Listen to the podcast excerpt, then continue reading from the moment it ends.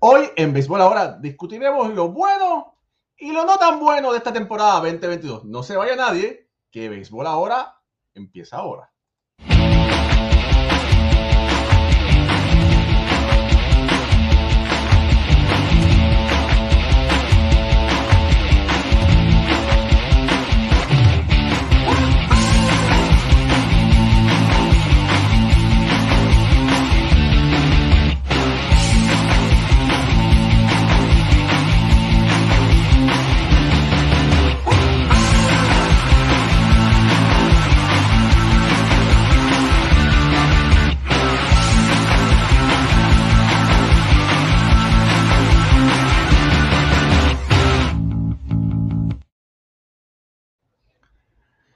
Buenas noches familia de béisbol, bienvenidos a otro programa más de béisbol entre amigos por aquí, por béisbol ahora. Mi nombre es Raúl y Ramos, directamente desde el área triestatal, New Jersey, Nueva York, donde vamos a hablar un poquito de béisbol. Me acompaña como de costumbre Jorge Colón Delgado, historiador oficial de la Liga de Béisbol Profesional de Puerto Rico, Roberto Clemente, Ricardo Vivón, analista y escritor de béisbol, Mucho Barrio, exjugador de béisbol AA y Alfredo Ortiz, uno de mis mejores amigos, campeón mundial de Puerto Rico en las pequeñas ligas y también analista de este prestigioso show.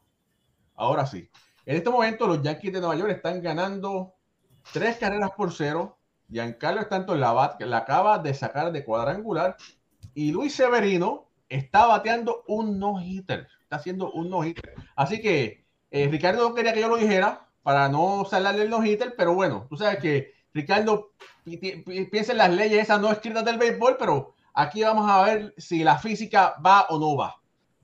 Ahora sí, hablando de el programa de hoy, vamos a estar hablando sobre lo bueno y lo malo del 2022. Como un recap, ¿verdad? Aunque la temporada aún no se ha acabado. Está por acabarse, faltan alrededor de tres juegos, algunos eh, quizás cuatro. Pero ya están básicamente eh, asegurado casi todos los equipos que van para la postemporada, sea por el wild card o sea porque ya clasificaron. Todavía hay una carrerita ahí entre San Diego y Filadelfia, si más no me equivoco, ¿verdad? Eh, ese es el último puesto que queda por decidirse. Y Milwaukee todavía está vivo, pero ahí agarrándose de lo último. Milwaukee tiene ahí el, ¿cómo es? Tiene los latidos de, del corazón como en los sístoles o los diástoles, lo que le están, que es lo último que se va en, Está así, ¿verdad? Sí, ambos. Sí. Bueno. Alfredo Ortiz. Vamos a empezar positivo porque usted es una persona positiva. Eso así. Dígame si tiene tres, si tiene cuatro cositas. Tres cosas. Vamos a decir, eh, dime una cosa buena de este año y hable un poquito sobre ella. Ok, eh, mira, en ningún orden particular ni, ni, dándole más valor que otro. Voy a mencionar la gran actuación y excelente que han tenido los guardianes de Cleveland. Entiendo yo que esto es uno de los puntos más positivos de esta temporada. Un equipo que es el equipo número 27 en payroll con solamente 67 millones y los tenemos ahí eh, contra todos los, los pronósticos este equipo ha, hecho un trabajo increíble. Eliminó a, los dos favoritos de esa división, eh, tanto al equipo de los White Sox como, como al equipo de Minnesota, que hizo su movimiento en la temporada muerta y se fortaleció bastante. Y, José Ramírez, con, un grupo de, de jóvenes bien talentosos, eh, han podido transformar esta temporada para el equipo de los Guardianes, que parece que cambiándole el nombre y el logo se han convertido en otro equipo y, y ya están dentro de los playoffs, así que entiendo que uno de los puntos más positivos de esta temporada es ver cómo los Guardianes han dominado la central de la Liga Americana. Pucho Barrios, dime algo positivo de esta temporada. Eh, yo creo que el core que tienen los no, no, no, espérate. No me digas, no empieces. No, espérate, espérate, mucho. No me empieces yo, yo creo, no. Di, esto es positivo. No, no, no, yo no dije yo creo, yo te estoy diciendo que. Yo creo. Yo, creo que sí. Yo creo que sí.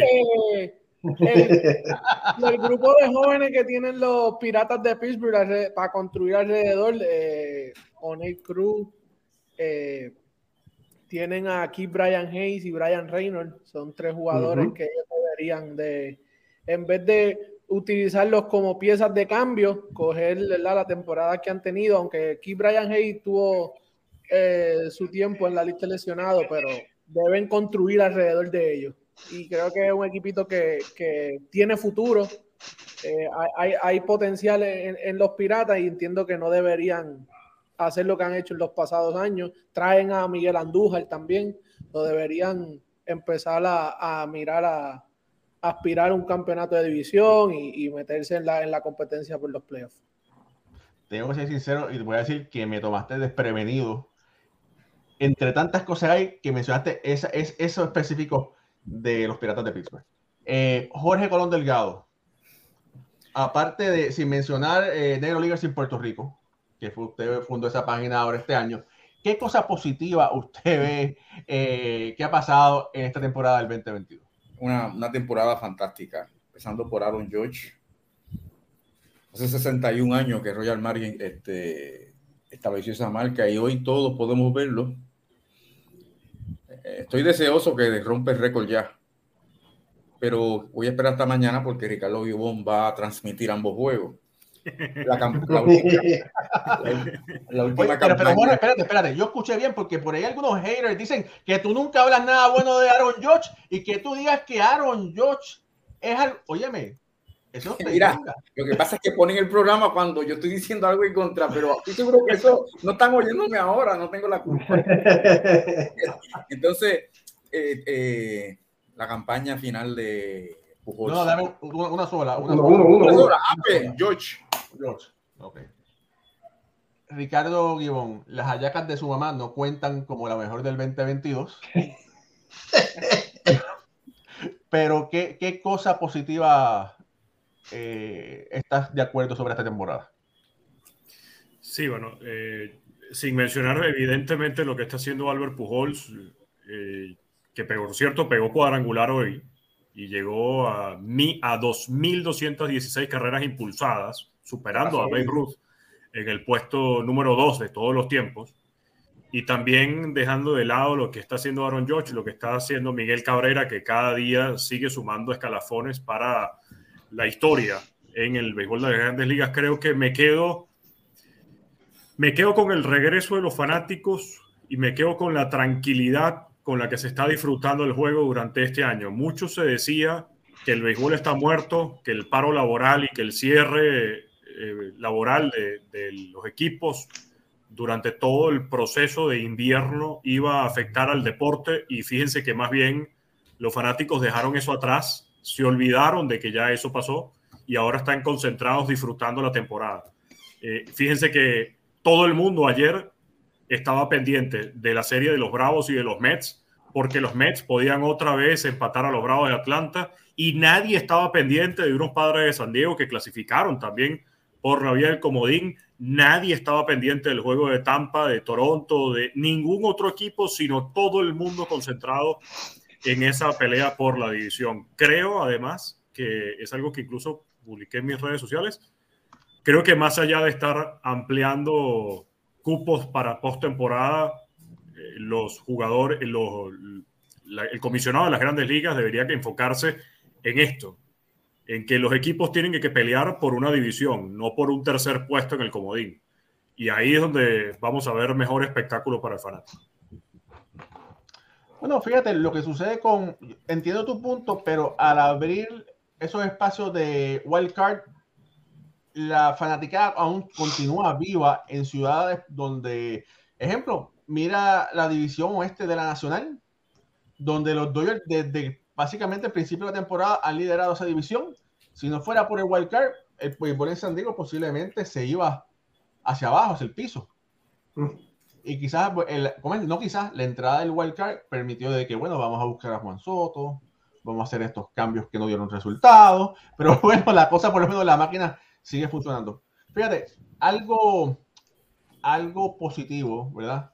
Algo positivo es, entre tanto, ¿verdad? Voy a decir que eh, la despedida de Albert Pujols, Yadier Molina y Adam Wainwright ha sido una campaña para la historia, para esos tres peloteros. Unos mejores que otros, ¿verdad? Pero definitivamente Pujols, eh, con un despertar magistral que no se veía hacía mucho tiempo. Posiblemente puede ser candidato al, regreso del año eh, por los números que ha puesto en una campaña donde no solamente ha sumado a sus estadísticas, sino que aparte de sumar a sus estadísticas, lo ha hecho como un líder, cuadrangulares en momentos precisos, luciendo muy bien, porque la gran mayoría de los peloteros, cuando llegan a esa edad, lo que hacen es seguir eh, añadiendo hits, pero con promedios bajísimos, eh, sin de verdad ser una alguien de respeto al bate y de la forma que Pujols ha jugado, pareciera que le quedaría todavía gasolina en el tanque, aunque él ya, dicho, ya dijo que esta va a ser su última temporada. Y quién mejor que terminarla junto a Yadier Molina, que son compadres. Y de esa misma forma, Yadier Molina jugar junto a Adam Wright, que hicieron el récord en, en apariciones juntos, ¿verdad? Eh, y bueno, y Molina, aunque no ha sido su mejor temporada, ha sido una temporada bajo promedio de lo que Yadier Molina podía dar. Eh, se, despidió empujando una carrera, su aportación al lado de Wayne, ¿verdad?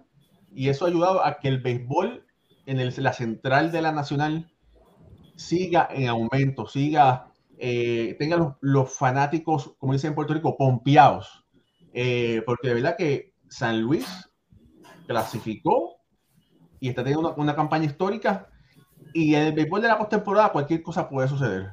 Aunque yo lo dudo, aunque yo lo dudo que suceda. Pero ustedes se, imaginan unos cardenales de San Luis en la Serie Mundial, en la última temporada de Yadier Molina y Albert mm. Pujols. Filete. sería tremendo. Pero mira, antes de, antes de entrar también en otros equipos como Atlanta, eh, eh, todos tenemos la oportunidad, hemos tenido la oportunidad de, de ver uno de los, el mejor primera base de todos los tiempos. Y eso no se da, tú decir, yo presencié, yo vi jugar al mejor en esta posición. En la época mía, pues era Willie Mays, San Queiron, Roberto Clemente, Johnny Bench. Entonces, que ahora yo tenga la oportunidad de ver a, un Albert Pujols y decir sin temor a equivocarme que es la mejor primera base de todos los tiempos es una, esto ha sido una, una, un torneo, una temporada tremenda, inolvidable para mí. Y si se da esa serie, bueno, si van a la serie mundial, imagínate cómo está bateando ese hombre. Y tú sabes, a mí no me gusta especular, pero la pregunta, uno es, uno es humano, la pregunta es si él no se hubiese ido de San Luis. Esa pregunta me sigue en la mente, tú sabes. Si no se hubiese ido a San Luis, ¿qué números hubiese puesto Albert Pujol? Pero nadie sabe. Solo Dios sabe cuántos cuántos no hubiese dado. Pero imagínate, después de lo que pasó en, con los angelinos y con los Dodgers, y, mira dónde se al lado le pasó a Baby Ruth, tú sabes. Eh, eh, la verdad que ha sido una campaña tremenda para el Pujol. Me alegro mucho por él. Me alegro mucho por los amigos de la República Dominicana, que él es un ídolo. Pero él además es un ídolo de todos nosotros, dominicanos o no dominicanos. Hay que reconocer que esa es la mejor primera base de todos los tiempos. Oye, haciendo un paréntesis, eh, sacaron a Luis Severino, trajeron a Miguel Castro, Dios mío, que acaba de salir de la lista de 60, de 60 días y le metieron, le metieron dos hits y anotaron una carrera. 3 a 1, ¿verdad? Va 3 a 1 el juego. Y eso es culpa de Ricardo porque dijo que era un no-hitter de los Yankees y bueno, esas cosas no se pueden hablar y ahí está el hit. No, mentira, que lo culpa... yo. o sea, la culpa de este. Eh, Pucho, otra cosa positiva esta temporada. Los Marines. Eh, el año pasado se quedaron cortos. Este año volvieron y, se volvieron, estaban con a ley de, de quedarse fuera de nuevo y lograron entrar luego de 21 años de sin estar en la postemporada. Eh, tremendo equipo. Eh, Julio Rodríguez, eh, hoy regresó de, la lista de lesionados. tremendo equipo, un picheo súper, un cuerpo monticular bueno, bueno, bueno. es un equipo que de verdad hay que verlo en la postemporada y un equipo joven. Eso es lo más, ¿verdad? Lo más impresionante de este equipo que les queda, les queda mucho tiempo juntos y es un equipo joven que tienen de donde, ¿verdad? Eh, añadir y traer y subir. buena, buen trabajo de, de, la, de la, gerencia de, los marineros. voy a tirarle una curva aquí a Ricardo Gibón. Mencionaste los marineros, ¿verdad? Julito era el, era el, el caballo que todo el mundo le estaba apostando para ganar el novato del año.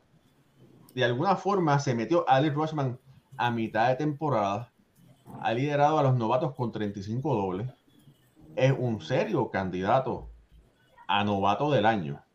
Ricardo, ¿te sigues gustando Julito o te vas con Ali para novato del año? No, eh, de hecho, más bien yo desde que debutó eh, Adley Rochman me ha parecido un pelotero realmente sensacional. A medida que fue agarrando fuerza y que fue cogiendo ruedo de, la de, de, lo que es esta temporada regular, lo vi poniendo números muy interesantes y cada vez suena más. De hecho, siempre me ha parecido que Atlee Rochman tiene con qué pelearle el novato del año a Julio Rodríguez. El punto, en mi opinión, no es tanto Atlee Rochman, porque ahora se suma Steven Kwan de los Guardianes de Cleveland y él también pudiera colar números interesantes dentro de esa votación para no dárselas tan fácil a Julio Rodríguez. Julio Rodríguez es un pelotero que se caracteriza por los cuadrangulares, pero evidentemente cuando ves el promedio de Steven Kwan, cuando ves las carreras que ha remolcado, cuando ves el Word del pelotero, eh, al mismo tiempo viendo los números de Adley Rochman, entre ellos dos, más Julio Rodríguez, no va a ser una votación fácil este año. Mira, eh, bueno, Pucho, eh, Alfredo, positivo, cosas positivas de esta temporada. Mira, eh, tengo también como positivo lo que han hecho los Orioles de Baltimore, obviamente detrás de Rushman.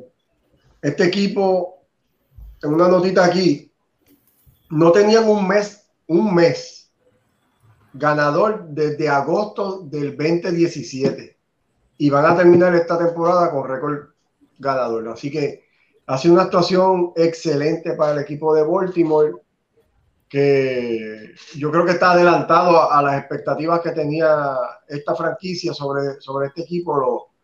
los novatos han hecho un trabajo excelente. Como, ellos salieron de la figura más importante de esa franquicia en los últimos años, que era Trey Mancini.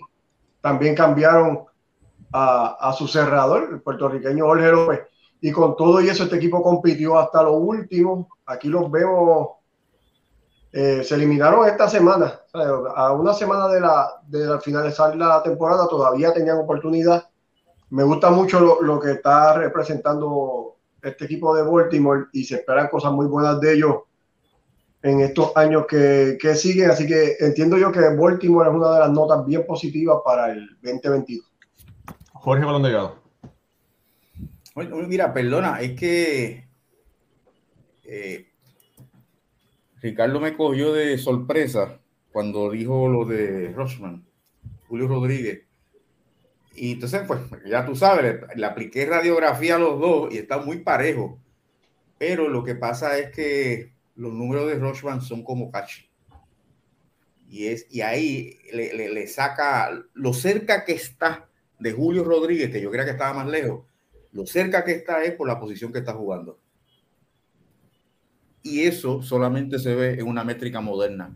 Si te vas a las métricas tradicionales, jamás vas a poder ver lo cerca que está Rochman de Julio Rodríguez. Yo creía que estaba, pero galopando. Así que este, me, me, tiró ahí un drop ahí el hombre y rápido busqué. Bueno, la pregunta era otra cosa más eh, este año. Positiva, sí, claro. Positiva. Sí, este, eso de Baltimore, eh, eso de Baltimore, yo sé que él lo dijo ya, pero yo era al principio de antes de la campaña, de, yo, le decía a Correa que no firmara con Baltimore. ¿Recuerdan? Yo dije, no firme con Baltimore, por favor, y me, han hecho quedar eh, mal. Sin Correa han tenido tremenda campaña, y, y, sí tengo que reconocer que Raúl y Ramos desde el principio dijo que tenían un, un, una, una, un sistema de equipo finca con un montón de prospectos y, él, él, tuvo razón y yo le, mandé el mensaje equivocado a Correa. Pero eso es uno de, los mensajes, eso es una de, las notas bien positivas de, los Orioles del, los Orioles del Baltimore este año. Ah, mira, oye, ponte eso, perdóname. Esa, ese comentario, yo no sé qué quiere decir él. Eh, saludos de réplica No sé si soy yo el que estoy equivocado, pero cuando a mí me dicen que tal jugador es el mejor en su posición, cuando eso pasa, yo creo que es la, o sea, que cuando dicen que es el mejor en su posición, él piensa que es defensivo. No, no, no. Mientras, que nosotros cuando hablamos, lo hablábamos como pelotero completo de esa posición. Exacto. Entonces, en el, amigo Luis Parra, mm. eh, la primera base no es una posición defensiva, es una posición ofensiva. Si usted busca el Salón de la Fama, no hay ninguna primera base defensiva en el Salón de la Fama. No hay ninguna primera base que entre porque sea un gran defensor. Tiene que conectar rones y tiene que empujar carrera. Ese es la, el, propósito primordial de una primera base y de una tercera base, de un left field y de un right field. En el caso de, hecho, Jorge, ¿ah? de hecho, son muy pocos que están en el Salón de la Fama solamente por su defensa. Y pero son de la línea central. Aparicio, Bimba Zeroski. ¿Ve? Digo, y segunda y Ciore, porque center field no hay, todos, todos batean. Y los catchers, aún los catchers, todos son ofensivos, no hay ningún catcher defensivo. El primero sería Yadier. Bueno, pues Yadier, Yadier, tiene dos mil y pico de hits. Sí, pero, pero comparando con el resto de los. Sí. Comparando la ofensiva del resto de los catchers que están en el Salón de la Fama, incluyendo los que han sido votados por el comité de veteranos, ofensivamente Molina con 2000 hits se queda es promedio o por debajo. Entonces, cuando hablamos de, de Pujols, mira, yo vi, en, yo vi en las redes, yo no contesté porque uno no puede estar todo el día contestando, que Víctor Pello es la mejor primera base de todos los tiempos. Yo lo vi. a mí la presión me subió a 190, porque tú sabes, tú estás hablando de, claro, están dejándose llevar por la defensiva de Víctor Pello, pero es que yo no quiero un elegante del guante en primera base, yo quiero un individuo que me empuje carrera. Y en ese aspecto, Albert Pujol es el número uno. Y, y si nos vamos por métricas tradicionales, es el número uno. Si nos vamos por métricas modernas, si bien es cierto que Luger tiene un WAR más alto que Albert Pujol, es por la sencilla razón de que, y eso lo dijo Raúl y Ramos, en el récord de eh, Lugeri no aparecen las jugadas para las dobles matanzas que batió. Y las dobles matanzas son un factor en el WAR. No sabemos, no se llevaban los, doble play en esa época. Pero... Y, haciendo un paréntesis eso, Pujols es el pelotero que más doble play ha batido en las grandes ligas. Y contigo, mira, el igual que tiene. O sea que, que eh, cuando uno habla de primera base, cuando uno habla de un right fielder, tú no necesitas un individuo que te la coja, y, no, tú eres un individuo que bate. Y Pujols en ese sentido es único. Sí. Mira, eh, familia, gracias por todos los mensajes eh, todos los piropos que nos están dando, ¿verdad? Porque eh, yo los leo y todavía, a, más de dos años de empezar este, este programa, todavía se me paran los pelos, ¿verdad? Este, y un ejemplo, ¿verdad? Saludos a Waldemar, mi primo, con su esposa eh, Norma, que está viendo el juego, el, juego, el programa. Linda noche, familia, saludos al mejor programa de, de béisbol. todavía yo leo ese mensaje y tengo que leerlo dos veces.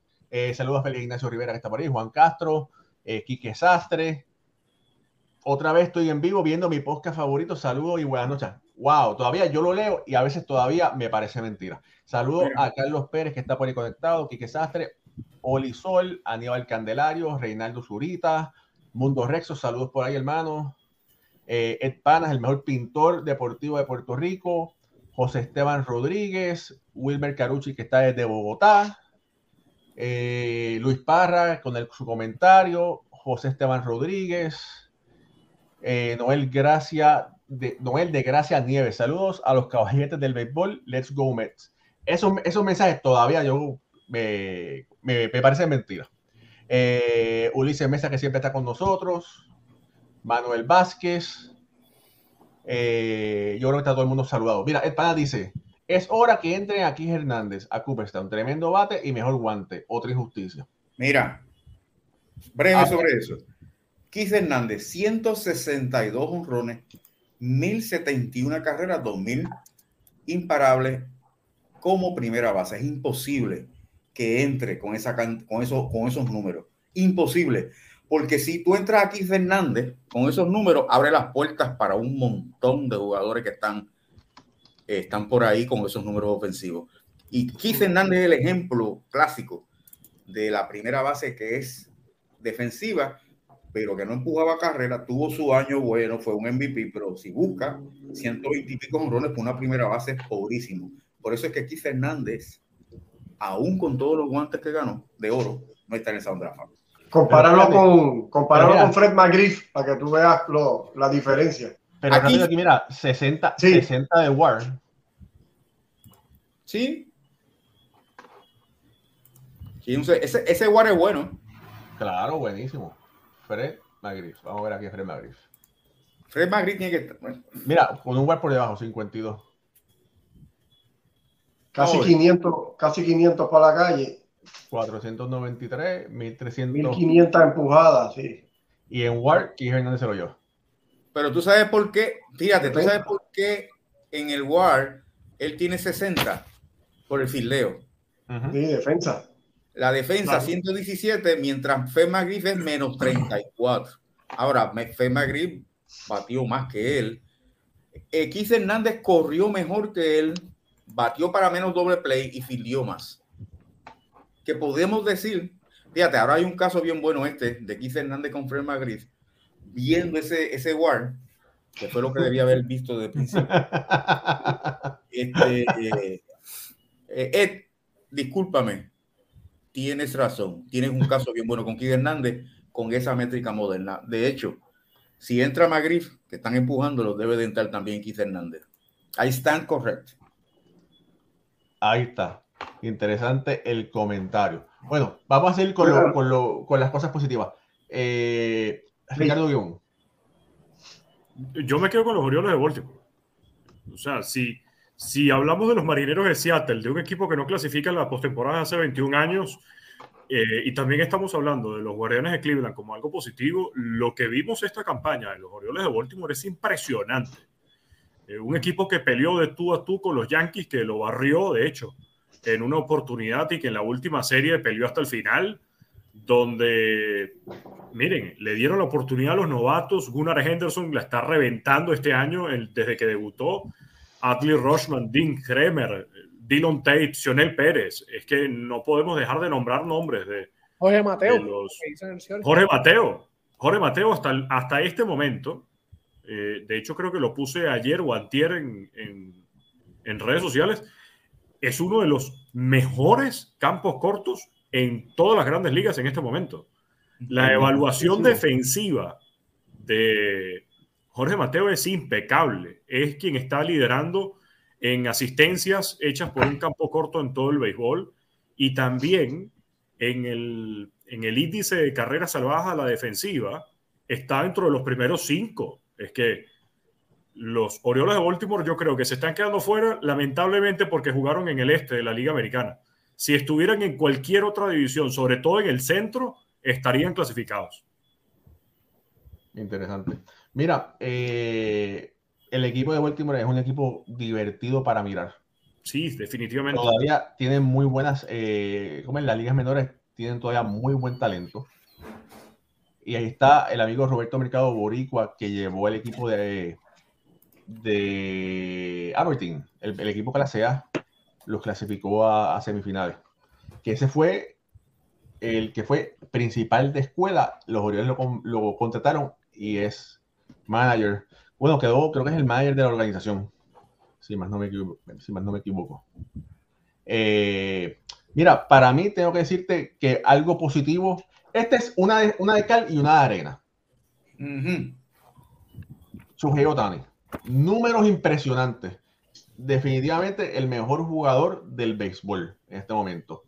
Eh, los angelinos le dieron un contrato de 30 millones de dólares para setear eh, decidir el arbitraje. Otani estaba firmado, lo que no estaba decidido era cuánto iba a ganar. En vez de ofrecerle algo bajo, como hace la mayoría de los equipos, incluyendo los Yankees, como hicieron con Aaron George, eh, los angelinos decidieron, vamos a ofrecerle un contrato que sea comparable con los mejores jugadores del béisbol. Y eso fue lo que hicieron. Le ofrecieron 30 millones o pactaron por 30 millones para la temporada próxima. Ok. Ya que decidimos que, que Otani es el mejor del béisbol, hay que decir que, los, que es el equipo de los angelinos es posiblemente el más desastroso del béisbol. Porque votaron a su dirigente, ¿verdad? Un hombre que con mucha experiencia, con los números que está poniendo Tani, que está entre los líderes de picheo, entre los líderes de bateo, son básicamente dos jugadores en uno. Tienen a Mike Trout, otro de los grandes jugadores del béisbol, y no pueden sacar los pies del plato. Otra temporada negativa para ese equipo. Por eso dije una de cal y una de, arena. E, ese equipo de, Angelino es el clásico ejemplo de un equipo mal confeccionado, porque solamente con, con el mero hecho de tú adquirir a un agente libre cotizado, uno de los mejores agentes libres año tras año, no te garantiza si no tienes una cohesión en tu equipo, un equipo balanceado, buen bullpen, iniciadores, un equipo que haga eh, diferente, una ofensiva balanceada. Y entonces e, eso es lo que vemos en el equipo de los angelinos. Ellos gastan dinero, no es un dinero que se gasta inteligentemente, sino es como una obsesión por firmar el jugador más caro que hay en el momento que llega la agencia libre y entonces el equipo es un desastre al final del tiempo porque realmente no tienes un, un equipo con las herramientas correctas. Yo tengo una más positiva, Raúl, y, y es que me, me, me, gusta a los 39 años lo que está haciendo Justin Verlander. Tiene 17 y 4, un FIP de 2.57 y un WIP de 0.84. Sí, es Entiendo yo que, Sí, es una temporada increíble para, para, este lanzador de 39 años que viene de una lesión. Y, es como si nunca hubiera salido. Él ha seguido igual de sólido que como si hubiera continuado y nunca había perdido tiempo fuera por, por la operación. Y que Verlander teniendo una temporada increíble eh, en, en, un equipo sólido y gran contendor a, a, ir a la Serie Mundial. Sí, ese es el, yo creo que ese es el, puede ser el único premio de todos que no va a tener discusión, además del MVP, en la americana, además. O sea, Justin Verlander es el Cy Young. Es impresionante la temporada. Sí. A los 39 años. Bueno. El dominio, el, el, dominio, la, la, lo fácil que lo hace ver. Eh, y viniendo de, de, de esta de, de, esta operación que sabemos que pues ya hoy día es la, como está la medicina avanzada, pues ya los lanzadores tú los ves que regresan como si no, no hubiese pasado nada. Pero con el factor que él tenía, que era la edad, ver lo que está haciendo. Es un equipo de Houston que todo el mundo pensó también, se fue Correa, el equipo va a caer. Pero, oye, llegó un Jeremy Peña que debe también eh, obtener votos para el novato del año, con 21 palos, eh, un promedio de 52, 61 carrera empujada, un WAR de 4.7. Está bueno, está bueno. Eh, y ese equipo de Houston, yo nunca pensé, perdón, que iban a liderar la Liga Americana en ganado. Nunca lo pensé, con 104 victorias. Ante la ausencia de. Ante la ausencia de, Correa.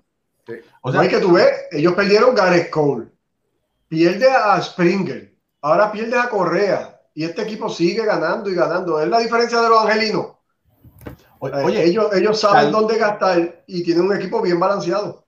Te voy a decir más, Carlos Correa posiblemente en el club ha hecho falta, pero el diamante no ha hecho falta. Una, cosa. Por eso el diamante no hecho, en el clubhouse no sé, pero en el diamante no ha hecho falta. Y una cosa. Creo que. Ricardo. No, no, no, hablo mucho. No, que una cosa es el, el clubhouse, eso es importante, pero acuérdate, ahí también tú tienes un, un veterano como Yuri Gurriel que es un tipo que ha estado, ha jugado béisbol Altuve. en Japón, José Altuve, que es un veterano. Que Correa haya tomado la rienda no significa que él es el líder, era el líder, que se la hayan dado. No, Correa era, Correa era un líder de Clubhouse. Tú tienes, tú tienes un Bregman, tú tienes Altuve, que antes de que Correa subiera en el equipo grande, ese de ahí fue que ellos empezaron a, a, construir el mismo Verlander, Martín Maldonado, ¿sabes? Tú tienes, tú tienes unos buenos veteranos. Si Jeremy Peña no estuviese con Houston, no hubiese estado con Houston, ¿estarían donde están?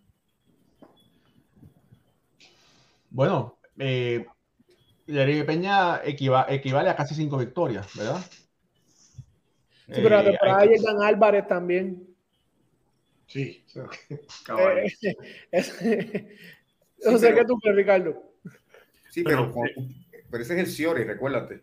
Claro. Es que son varias cosas, porque yo, yo siento que yo siento que José Altuve no es no es el líder que el fanático está acostumbrado a ver. Cuando tú ves a un líder, tú ves a esa figura que se para frente a un manager, que se para frente a un clubhouse y habla y dice las cosas que tiene que decir, las cosas buenas y las cosas malas, y que salen al terreno con él. Pero José Altuve durante su carrera se ha caracterizado por ser más bien una persona tímida, por ser una persona tranquila, una persona muy cerrada, una persona que además es muy... Eh, que controla muy bien sus emociones. Y, y ese liderazgo muchas veces pasa por debajo de la mesa. Es una actitud que los demás pueden, em, que los demás pueden emular y que no siempre se ve o, o, se reconoce por el resto. Yo no sé hasta qué punto Carlos Correa haya sido un líder dentro del clubhouse y no sé si era el líder durante su paso por la organización. Yo creo que más líder es Justin Verlander por la jerarquía, por su edad, por su trayectoria en grandes ligas, que un Carlos Correa. Eh, siento que además, y porque lo hemos visto muchas veces frente a micrófono y frente a la prensa como alardear, y de esto hablamos en el programa del jueves pasado, hasta ese punto no sé, pero eh, los Astros no le ha hecho absolutamente nada de falta a Carlos Correa y, viendo los números incluso de Jeremy Peña, eh, dentro de la Liga Americana, la evaluación defensiva general es la segunda mejor. Detrás de Jorge Mateo es Jeremy Peña, por encima de Alexander Bogars, por encima de Corey Seager, por encima de Andrew Velázquez, de Javier Báez, de Elvis Andrews. Es Jorge Mateo y Jeremy Peña. Y Jeremy Peña lo está haciendo en su primer año. Aquí Carlos Correa no hizo falta. Sí, mira, por aquí saludos a Rey Delgado de Puerto Rico Sport Network, que siempre dice presente también. Saludos a Reinel Sánchez, que nos está escuchando, mirando desde Cuba. Hermano, sé que sabemos que el huracán Fiona acabó en Cuba. Déjanos saber cómo están tú y tu familia. Qué bueno que estás aquí. Eh, ah, eh, mira, mira. Oye, Jorge, no es por hacerte fiero, pero mira que me llegó. ¿Qué es eso?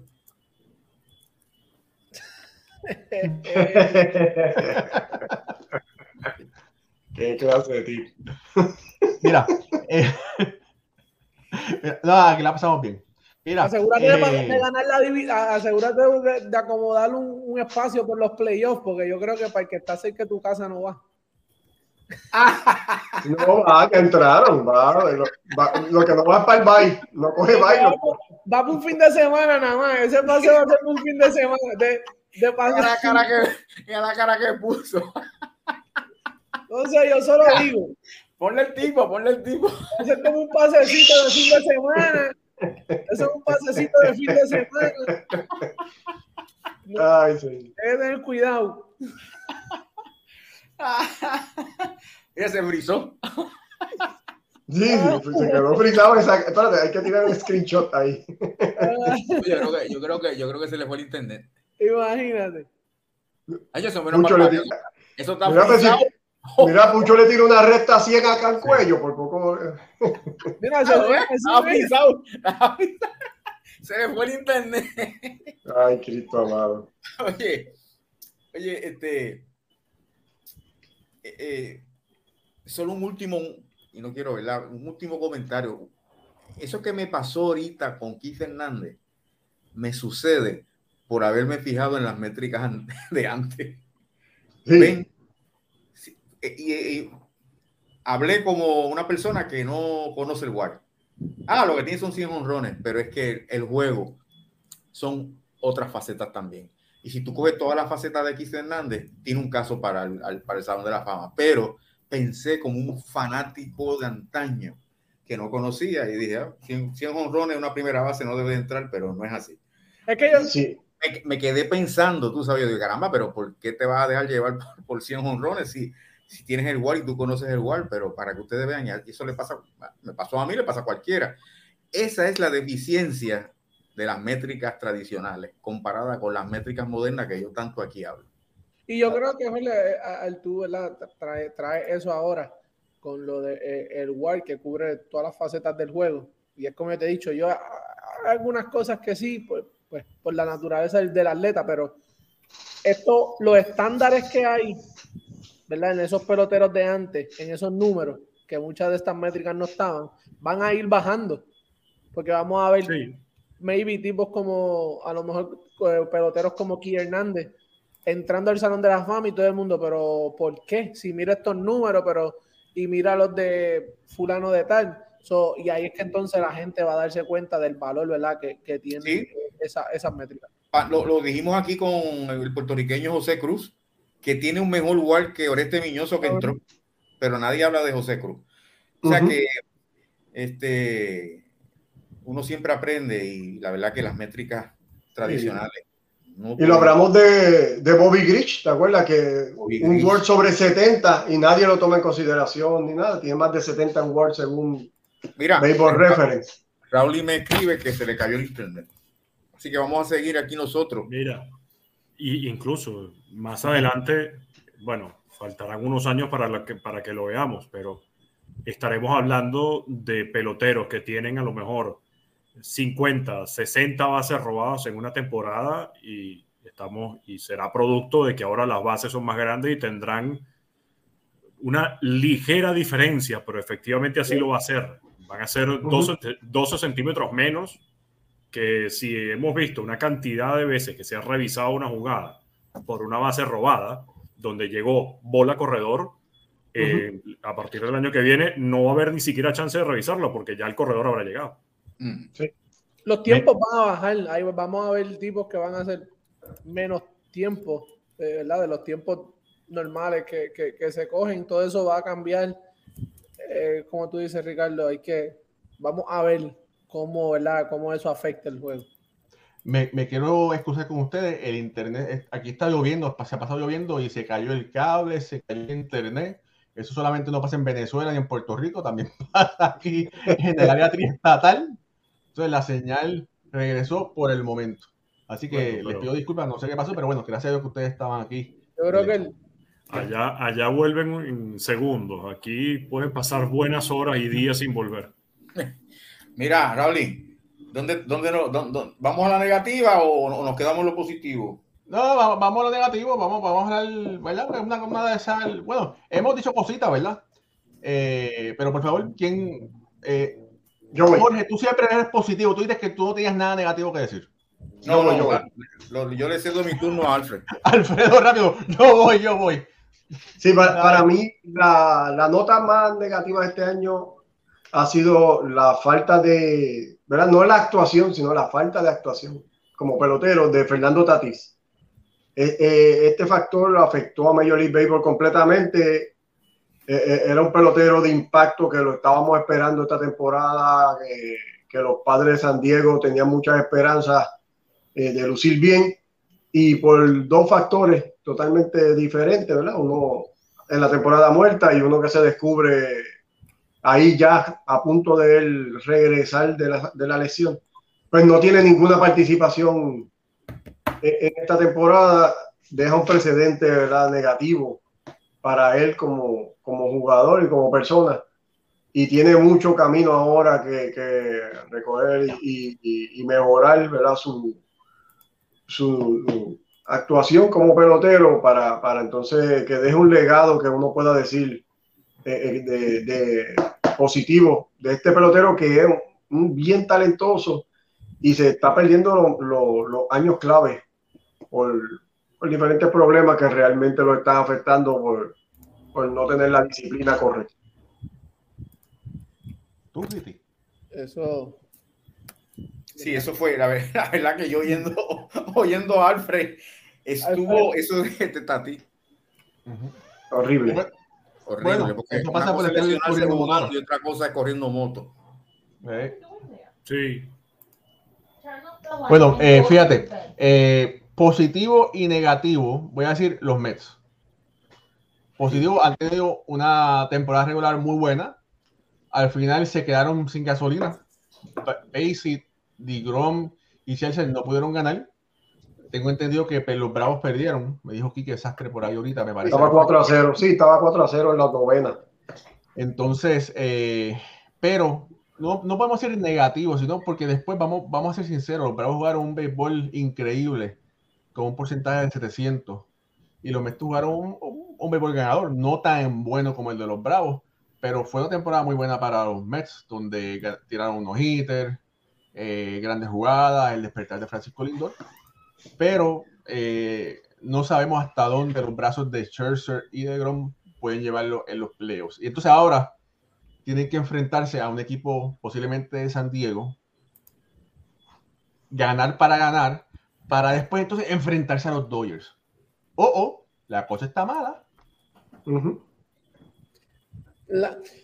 es lo que habíamos hablado de los aquí, depender de, de esos dos, esos dos lanzadores. Mucho hicieron, mucho tiempo estuvo de Gron fuera, Searcher estuvo fuera eh, y era lo que, ¿verdad? la ofensiva estaba, estaba ahí, estaba trabajando. Eh, Tyron Walker dio muy buena salida, buen año. Chris Bassi, tremendo año. Pero cuando tú vienes y, y, tú el equipo de Atlanta, ese cuerpo monticular, el dominio, es lo que los Messi, Jacob de Gron es uno de los mejores en el juego. Pero si no va a trabajar, si no está, tú no puedes contar con él. Entonces, e, e, eso ahora es donde, donde ¿verdad? Eh, están las preocupaciones para, para, la postemporada. Oye, ganaron, con todo eso ganaron, han ganado 98 juegos hasta este momento. Sí, lo que pasa es que los Mets no machean bien con Atlanta porque la fortaleza del equipo de Atlanta, que es ese bullpen, no solamente al final del juego con Cali Jansen, sino en la sexta, séptima, octava entrada, que, que Atlanta es sólido ahí, tiene unos brazos de calidad, es la debilidad mayor que tienen los Mets de Nueva York, que entonces es llevarle la bola, cómo llevarle la bola a Díaz. Y entonces ahí vemos la diferencia, porque si vemos los juegos de, este fin de semana, los Mets estuvieron en, todos los juegos ahí, o estuvieron dominando en las primeras entradas, o cerca. Pero entonces cuando llegábamos a esa quinta, sexta, séptima entrada, ahí donde el, el pichón de Atlanta apretaba, porque tiene a Raice Iglesias, que es un closer de grandes ligas probado, tirando séptima entrada y octava. O sea que el, Atlanta está bien sólido en, esas entradas y ahí es donde los Mets flaquean y, vimos lo que pasó. Ocularmente, me corrigen, ocularmente, Atlanta se ve mejor hombre por hombre. Oh, sí, lo hemos discutido. Y desde un principio, tengo que buscar los videos, no, no, lo, no, no lo he hecho. Pero hay que ver eh, ¿cuántos de nosotros dijeron que Atlanta posiblemente tenía un mejor equipo? Espérate, espérate, tengo algo. Antes, antes de, que, de que pase el tema, Raúl, ¿tú te acuerdas cuando tú entrevistaste a Lindor y te dijo que se preparaban como para un juego normal? Cualquier otro. Aquí está. Ese es el resultado. Eso es lo mismo. Cuando tú vas contra tu rival de división, eh, eh, eso es playoff. Esa mentalidad de que otro juego más, bueno, posiblemente lo yo que hay, que jugar un juego a la vez. Tú no puedes estar jugando para estar pensando en el próximo, ¿verdad? Es uno a uno. él, dice que la, su preparación es lo mismo, otro juego, y él no.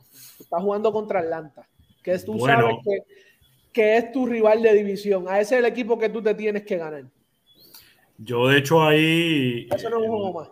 Sí, yo ahí, de hecho, no estoy muy de acuerdo con las palabras de, de Lindor pero no por la propia palabra de Lindor, sino porque la gerencia de los Mets no contrató pitchers durante la fecha límite de cambio, sino a Chris Bassett nada más. Y a Chris Bassett lo traen solamente por las lesiones que tuvo Carrasco y porque no se sabía sobre el regreso de DeGrom. Pero si tú no contratas a lanzadores porque tú confías en que Max Scherzer y Jacob de Grom van a estar saludables, porque la última serie de la temporada es contra los Bravos de Atlanta, y que en el caso que ahí en ese momento llegues a estar con un margen estrecho de diferencia, vas a contar con ellos, pues te salió el tiro por la culata porque no invertiste en picheo, confiaste demasiado en estos dos brazos y resulta que en el momento clave donde tenían que responder para asegurar la división entre DeGrom, Scherzer y Chris Bassett, la efectividad colectiva fue de 7.02 en esos tres encuentros. Perdiste y ahora más bien tienes, por suerte, mañana un día más para poder estar cerca de la pelea porque los Bravos de Atlanta cayeron hoy, los Mets no jugaron y mañana entonces tendrán doble cartelera los Mets, donde ahí pueden ver si ganan los dos y los Bravos de Atlanta pierden uno, otra vez estamos empatados. Pero Atlanta ganó la, serie. Sí, claro. sí, sí, sí. Tendrían a juro que ganar el tercero y ligar a que los Bravos pierdan. Claro. Bueno, el plan, si Dios quiere, este jueves vamos a hacer un programa especial de los Mets contra San Diego. Vamos a ver sobre esa, esa riña por el wildcard, si es que finalmente los Mets van para, para la competencia esa de contra del, del wildcard. Pero bueno, eh, otra cosa negativa. Jorge. Negativa, no tengo negativo. Yo no, la verdad que no tengo. Yo tengo la. Mira, yo estoy pensando ahora. Yo estoy pensando. Te, voy a decir una, Alfredo los niños de Boston estuvieron mucho tiempo sin comer. Sí, iba a decir eso mismo. La temporada de Boston, 17 eh, victorias menos que el año pasado, demostró, ¿verdad?, que, que realmente la, gerencia no tuvo ningún interés de, de, de, poner a este equipo a competir con una división que sabemos que es una de, si no es la más fuerte, es una de las más fuertes de, de las grandes ligas. Y, ahí están los resultados. El único equipo en esa división que no llegó a, 500, jugar sobre 500, es el equipo de Boston, con todas las incertidumbres que entran también a, la temporada muerta. Entiendo yo que es una nota, si no es la más, está bien cerca de la nota de Fernando Tatís como, la nota más negativa de la temporada, porque es una franquicia que, la fanaticada se merece eh, tener un equipo ganador todos los años y, lo, que hicieron o lo que no hicieron realmente por, por, la fanaticada y por este equipo deja mucho que desear. Así que tenemos al equipo de Boston, creo que ganaron hoy, están como a 8 juegos bajo 500 y una temporada desastrosa. Ah, Alfred, ¿cómo tú crees que vaya a pasar? Mira, eh, como han actuado tan erráticamente, aunque yo sigo este equipo todos los días y, y me lo sé, ¿verdad? Porque lo, lo estoy siguiendo siempre realmente no, no, tengo, no tengo idea, porque sabíamos el año pasado, que aquí lo discutimos varias veces, cuáles eran las debilidades del equipo, qué era lo que tenían que hacer entrando a la temporada y no lo hicieron. Y ahora, y ahora enfrentan más controversia, tienen agentes libres, jugadores clave, y, y, realmente no sé, no sé lo que, cómo es este equipo. Esa ciudad no aguanta muchos años sin, sin un equipo ganador, ¿sabes? No, no, y obviamente si los vemos los últimos años que Boston ha quedado último, 2012, 2017, han ganado la Serie Mundial al otro año. Ahora, esta división yo la veo más sólida que en esos años cuando Boston hacía esa remontada y va a ser complicado. Ahora, una pregunta. ¿Cómo es eso de que la ciudad de Boston no aguanta un equipo perdedor si pasaron casi 100 años sin ganar una serie? Bueno, está hablando de esta, está hablando de, del 2000 para acá. Exacto, o sea, se acostumbraron con, con, esto, con, con, con esto de David Ortiz, Alex Cora, y entonces son otros tiempos también. Antes... Sí, el equipo de, con más series mundiales en, en, los 2000, o sea, que es un equipo diferente a lo que estaba acostumbrado quizás los abuelos o, o otra generación. Sí, ante Boston, imagínate, en el 67, The Impossible Dream. Chacho, el sueño imposible. O sea, ellos eran perdedores. Ahora del 2000 para acá, pues son em, eh, ganadores y estamos viviendo otro béisbol, otra, otra fanaticada, otras edades, eh, un béisbol distinto. Y cuando te acostumbras, te, acostumbras a ganar, quieres seguir ganando. Claro. Oye, ellos firman a, Story eh, como para tirarle cal en los ojos a la gente de que hicieron una movida. pero no, no, como tú dices, Alfredo, en realidad no, no, no, no, no atacaron su debilidad. Y, y, tengo que darle, ¿verdad? En esa parte, porque cuando Story recibe el, pelotazo en la mano, que fue en Toronto, Boston está como primer wildcard en ese momento. O sea que todavía, aunque la temporada no estaba sólida, ellos estaban en los playoffs. y luego de eso, la racha de derrota fue increíble. No es que haya sido, obviamente, por culpa de Story o porque ese solo pero fue un conjunto de situaciones que le pasó que, entonces no pudieron enderezar el barco. Y los demás equipos empezaron a jugar bien, que eso es otro factor también. Y ahí tenemos el resultado. Mira, Raúl, tenemos a San Francisco, que yo lo tenía como negativo también. Pero dame un segundo, espérate, un momento antes que hables de San Francisco. Boston, y saludos a Ricardo desde de, de Lugao, desde Midogao. Eh, Bogart es un, viene siendo un problema ahora con Boston parece que él va a activar su cláusula para salirse de contrato. Y si Sander Boer se va de Boston, uy, la cosa se pone fea para Boston. ¿Por qué crees que la cosa se pone fea si se va a Bogart? Bogart es un jugador probado, eh, líder de equipo, buen guante, gran, eh, gran bateador. Sí, pero tiene a Trevor Story. Lo tuvieron esta temporada también, pero como quieran, no es lo mismo. Yo, no, o, sea, o, sea, que, o sea que tú no, no, no te no te preocupas si, si Sander se va. ¿Tiene una carita? Mira, honestamente no. No. Eh, ah, no, porque de hecho, con la llegada de Trevor Story, se sospechaba que Sander Bogarts iba a ejercer su cláusula. Esto no es algo que le está cayendo de bomba al equipo. Entonces, lo que pasa es que entonces tienes que conseguir una segunda base. Ah, no, sin duda. De caridad. Ah, y ahí entonces pero creo que, creo que es más fácil en este momento conseguir un segunda base que conseguir un campo corto. Y ya el campo corto lo tienes. No, no veo de verdad mucha, mucha urgencia en el caso de Boston. Y repito, esto creo que no les cayó de sorpresa. Ellos le hicieron oferta a Bogart y Bogart fue una oferta. Sí, yo la expliqué Una porquería de oferta. Era un año adicional a la extensión solamente por 20 millones de dólares. Y cuando tú comparas los, números de Bogart, son comparables con los números de Carlos Correa. Y si Carlos Correa va a pedir, se va a salir del contrato en Minnesota, donde le están pagando 35 millones, Bogart puede pedir fácilmente entre 25 a 30. Oye, ¿tú sabes qué pasa? Que, que va a ser agente libre? Sí. Sí, Trey Turner y, y Dansby Swanson, también. Sí, hay varios campos cortos. Tim Anderson también, si no me equivoco. O mejor. ¿Swanson no estaba firmado? No, no, era gente libre. lo que veo, lo que no veo, de hecho, con, con muchos buenos ojos, es que Carlos Correa decida ejercer su cláusula de, de salir. Eh, yo, si ya de por sí te dieron 35 millones, no creo que en la agencia libre vayas a conseguir más que eso con los números que pusiste este año. Este año Carlos Correa, duele de quien le duela, pasó por debajo de la mesa toda la temporada. Si en algún momento eh, la gente estaba, no, Carlos Correa, Carlos Correa, Carlos Correa, yo creo que fue un día, dos días durante la temporada. Pero no se vio el Carlos Correa que estuvimos acostumbrados a ver en Houston y tampoco es que, no, es que Minnesota es un equipo más pequeño y tiene un mercado menos, menos competitivo como el de los Astros. No, no, no. Los números de Correa este año no fueron para nada. Pero, Carlos, él estuvo lesionado varios sí, claro.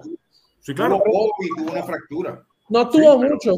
Pero más allá de eso, mira, no veo números como para 35, más, más de 35 millones. Pero mira, Correa, aunque estuvo lesionado, jugó hasta este momento 134 partidos, la tercera mayor cantidad en su carrera. Pero el problema es, ah, déjame si lo puedo ver, si lo puedo ver aquí para que la gente lo vea.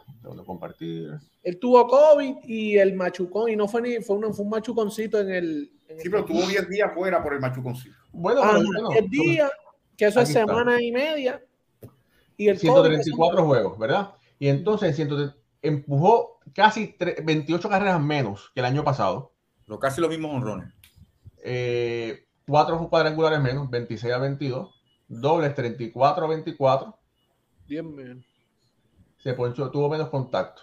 pero batió de promedio 10 puntos por encima. Y batió para más doble play en menos turno, mira. batió para más doble play. Ahora, fíjate, hay que decir que una mala, una, algo malo de la temporada fue el equipo de Minnesota. Empezó muy bien, pero no pudo acabar como estuvo casi toda la temporada. Sí. Eso fue, es que fue un fiasco lo de Minnesota y lo de los Media Blancas de Chicago. Sí. Ahorita, ya el día, de hecho, el día de hoy se, se dio de manera oficial la noticia del retiro de Tony La Russa, que no va a continuar con los Media Blancas de Chicago. Lo conversábamos en el programa Baseball Play esta mañana y honestamente, y de hecho lo publicó Enrique Rojas también en sus redes sociales, eso de problemas de salud, no lo sé. Eh, espero que todo esté bien, por supuesto, y, larga vida para, para Tony La Russa, pero nuevamente, es que cómo despides a un manager que tiene tres anillos de serie mundial, que es el tercero con más victorias en toda la historia del béisbol como manager, no puedes. Y además es Salón de la Fama. No lo puedes despedir. Entonces, se dio todo esto al mismo tiempo. Eh, mucha casualidad, pero eh, con Tony La Russa o sin Tony La Russa, los Media Blancas de Chicago fueron un completo desastre este año, igual que los Mellizos de Minnesota. Lo único que tuvieron fue a eh, Giolito, yo creo que fue el lanzador del derecho. No, a Dylan Cis. Dylan Cis, Dylan Cis, que tuvo un buen año, tuvo un buen, ¿verdad? Tuvo un buen comeback, que el año pasado no, no fue muy, muy bueno, pero de ahí en fuera, eh, Lance Lynn, nada, Michael mm. Copper lastimado. Eh, mira, la ofensiva nunca. Mira, otra cosa negativa, que por ahí lo menciona Ricardo, eh, Javier Baez. Javier Baez tuvo un año que empezó desastroso, mejoró un poco al final, donde ahora al final está bateando cerca de 240 con 16 honrones, pero estuvo bateando eh, poco más de 200 la mayoría del tiempo. Y ese equipo de Detroit eh, que se llevó a, Eduardo Rodríguez de Boston. Yo te lo dije. y, se estrelló como un avión. Eh, Eduardo se fue del equipo, no, dijeron por qué. Y es lamentable que ese equipo de Detroit no pudo mejorar, ¿verdad? Con, la gran actuación que ha tenido Miguel Cabrera este año. Pero bueno, por ahí, por ahí Waldemar Rama dice, la, maldición de Yervin Mercedes es el problema de Chicago. Le hizo maldeo. sí. El, el, caso con, con los Tigres eh, es un equipo que Invirtieron en picheo, trajeron a Eduardo Rodríguez, pero Eduardo Rodríguez solo no puede cargar con la, con la rotación. Invirtieron en Javier Báez y resulta que Javier Báez es la persona que más errores cometió en toda la liga americana. Ya 26 errores creo que tuvo Javier Báez a la defensiva. Y tampoco batió. Los swings de Javier Báez en estos últimos días fueron en su mayoría buscando el cuadrangular, como para tratar de salir del slump con un batazo, pero también las lesiones afectaron. Tarek Skubal lesionado, Casey Mize lesionado, eh, Spencer Turnbull lesionado. Todo el mundo se le lesionó en ese equipo. Yo creo que fue una cuestión de mala suerte, pero también invirtieron poco para el resultado esperado. Bueno, ellos sabemos que para tú atraer peloteros de calidad a un equipo perdedor tienes que sobrepagar. Y ellos sobrepagaron con Eduardo Rodríguez, que solamente como es, pudo obtener cinco victorias. Tuvo récord de 5 y 5 en 16. Eh, y bueno, y pagaron. Y no le eh, costó, sobrepagaron, el puesto a Ávila. Ah, perdón, y se le costó el puesto a Ávila también. Claro. Es que es difícil y, y Detroit tiene, la, tiene su historia, pero llevar a, traer a alguien para una franquicia así, si en realidad tú no tienes un equipo contendor ya confeccionado. Yo sí, tienes que demostrar primero que puedes ganar, para luego atraer a, esos jugadores. Parecido a lo que están haciendo los Orioles ahora, que entonces ya tienen un precedente de ganador y ahí pueden atraer quizá algún jugador clave. ¿Por cuánto firmó Gaby? ¿Por cuánto firmó el ¿Por cuántos años? Creo que eran seis. Ocho, no. son como seis años, pero tiene una cláusula de salida. Mira, seis, años, pero cláusula de salida el primer año, al segundo. Sí, puede ir para acá. Chacho, seis años. Hasta a mí, hasta a mí se me erizó la piel. Oye, mira. Hablamos aquí, aquí lo hablamos de, de, de, la diferencia que iba a ser en la fanaticada, el, clima, el, parque, todos esos factores. Esos juegos a las 12 del día en Detroit, que cuando tú, cuando tú juegas en, Wrigley Field, en Wrigley Field, eso está lleno a capacidad, el ambiente, la gente. Aunque esté frío, hay gente. En Detroit no hay nadie. Está. Mira, no, no, podemos no podemos irnos sin hablar de San Francisco. San Francisco que fue un equipo ganador la temporada pasada, ha dado un cambio de 180 grados. Máximo. Esta temporada, Alfredo. Sí, no, San Francisco fue el máximo ganador, ganó 107 juegos y este año tiene solamente 80 victorias, 27 victorias menos y está eliminado, yo creo que desde verano está eliminado este equipo que dejó mucho que desear, ¿verdad? Una fanaticada que se quedó con, con, la espina del año pasado y no le dieron la oportunidad realmente de. No hicieron ningún movimiento clave. Chris Bryan fue lo único que ellos adquirieron. Estuvo lesionado, no fue factor este año. Se retira Posey y el equipo realmente nunca, nunca se enderezó para, para estar en contienda y ahí lo vemos. vamos a ver qué puede hacer esta franquicia para el 2023 porque es una ciudad ganadora y, y, esa rivalidad entre Dodgers y Gigantes siempre es bien importante verla y ahora está bien desbalanceada en estos momentos. Mira, por aquí quiero compartir este contrato de Javier Baez. Mm. Eh, el contrato son 140 eh, millones por 6 años y tiene un opt-out después del 2023. Ahí está. Opt-out available after el 2023. Tiene, tiene, cuenta, con él. Y tiene, un, y tiene una lista de 10 equipos que no lo pueden cambiar. Me imagino que entre ese equipos están entre ellos los Mets, pero bueno. No sé. Qué cruel. Eh, se nos queda alguien, se nos queda, se nos queda algo. Nota buena, no, yo tengo positiva que se me quedó uno. Dale, Jorge. La ida de Giraldi y Filadelfia está casi ahí. Sí, eso ha sido un cambio 180 grados, muy cierto. Rob Thompson. 180 grados. Eh, ese, ese, dirigente de Filadelfia era coach de los Yankees, ¿verdad que sí? Sí, fue coach de los Yankees por mucho tiempo. Y estuvo, estuvo con, con Girardi y los Yankees por mucho tiempo también. Eh, Ricardo, ¿algo positivo o negativo que se te haya quedado?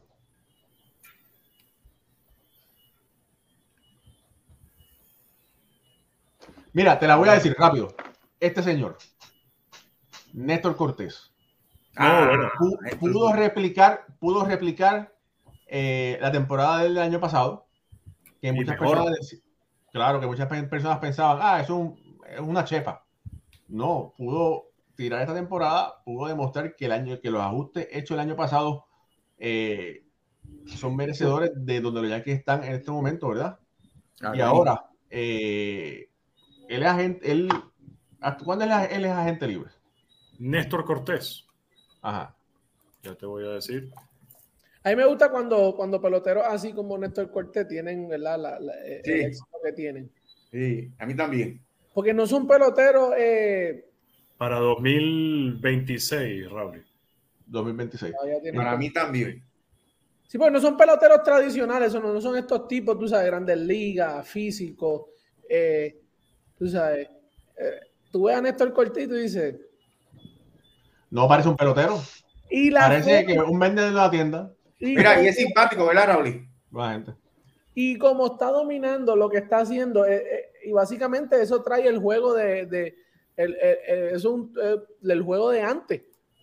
Muchas veces veíamos esos movimientos que él hace, que empieza y se vira. Que son cosas que mucha gente ve, ah, es una falta de respeto, eso, porque ya no se hacen. Y al él traerle eso y con tan solo 89, 90 millas. Mira, por aquí Diego Enrique Zapata dice, ¿y no hablaron de Juan Soto? Juan Soto no se sabe cómo, cómo tomarlo. Es que yo de hecho estoy tratando, yo de hecho estoy tratando de buscar cosas negativas Porque sin duda alguna, sí, tienes razón. No hemos hablado de Juan Soto y creo que Juan Soto no ha dado todavía lo que se esperaba con los padres de San Diego. Ha tenido una temporada eh, mediocre, tirando a paupérrima. Eh, pero están pasando tantas cosas buenas en el béisbol que es difícil buscar lo negativo. La temporada de Sandy Alcántara es espectacular. Uh, Alcántara. La temporada de Pablo López es espectacular. Eh, la temporada que empezó teniendo Martín Pérez y que hoy, hoy lanzó un juegazo a los Yankees, donde además, primer turno contra Aaron George, recta 99 millas, recta 98, eh, curva afuera, cambio y miren, lo dominaron. Este, de hecho, estaba colocando el tweet, ha sido el único juego, el único, desde que Aaron George conectó los honrón 59, donde en todos los turnos lo han retado. Aquí ninguno de los pitchers de, los Rangers de Texas se contuvo. Esto es béisbol. Eh, teniendo una temporada donde Luis Arraez y, y Aaron George están peleando por el título de bateo y Aaron George por la triple corona la temporada que está teniendo Freddy Freeman con los, con los Dodgers de Los Ángeles, fuerte candidato para el MVP, eh, el super temporadón del monstruo alienígena Shohei Otani, eh, que yo definitivamente no creo que sea de este planeta. Eh, son de verdad muchas cosas positivas que vemos alrededor del béisbol que, que encontrar algo negativo sería tengo otra el resto. Tengo otra cosa positiva muchos fanáticos de los Mets pensarán que la salida de Sandy Alderson va a ser algo positivo para el equipo. Yo creo que no. ¿Tú sabes por qué? Porque es muy tacaño, no le gusta ver. Él tiene la mentalidad de Oakland, de San Diego, y por eso es que la gente está contenta aquí en Nueva York. Mira, algo positivo, Andrés Jiménez con los Guardianes. Sí, claro. Eso es esa es otra super temporada. buena Super temporada. Por cada noticia negativa hay como cinco positivas. Y, y, los, hermanos, de hecho, este Ricardo, no sé si los, hermanos, los Nailers de los Guardianes, que debutaron también en, que de verdad Cleveland ha tenido una, historia, ha sido una historia esta temporada para, para, para ellos. Eh, mira, la, la, temporada del inicialista de los Cardenales también. Oh, de Goldschmidt, sí. Ah, por Goldschmidt, no la han arenado, que sigue. Ah, no la han arenado. Mira, ah, espérate, otra, otra noticia positiva. Otra noticia positiva. Salimos número uno de los Pokémon de México, de béisbol. Ah, ah buena, buena. Así que familia, denos un like, suscríbete a nuestro canal, síganos en Facebook, ayúdanos a crecer, dale share a esta transmisión para que otras personas también puedan disfrutarla. Mira, por ahí Ulises Mesa dice, Jeter, a la presidencia de los Mets. No, yo no creo que Jeter se mete eso. bueno, mira, Osvaldo Cabrera es algo también positivo para los Yankees. Cabrera también, oye, que muchas noticias positivas, tremenda temporada de Y lo que falta, por eso prometen. Si tratas de resumir la temporada, después de lo que vimos en el cierre patronal, después de que pensábamos que no iba a haber campaña el 2022, buscar las cosas negativas es, eh, es, es, querer dañarte la vida. Ah, te tengo una negativa.